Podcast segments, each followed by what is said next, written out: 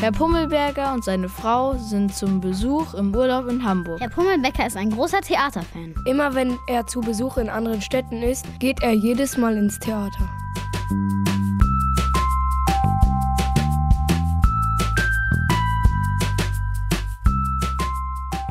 Auch heute Abend will er ins Theater. Seine Frau hat keine Lust. Sie ist auf der Reeperbahn shoppen gegangen. Vor dem Theaterstück macht Herr Pummelbecker noch einen Schönheitsschlaf.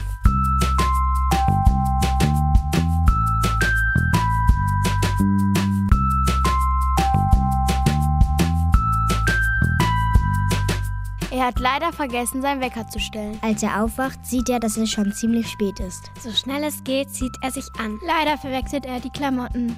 Er zieht sich die Klamotten von seiner Frau an. Einen hübschen Rock und eine fesche Bluse. Er rennt los.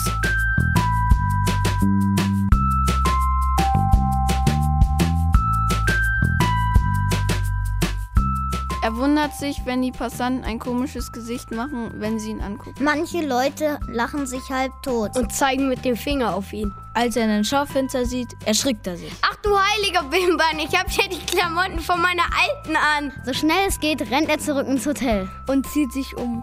Dann rennt er wieder los.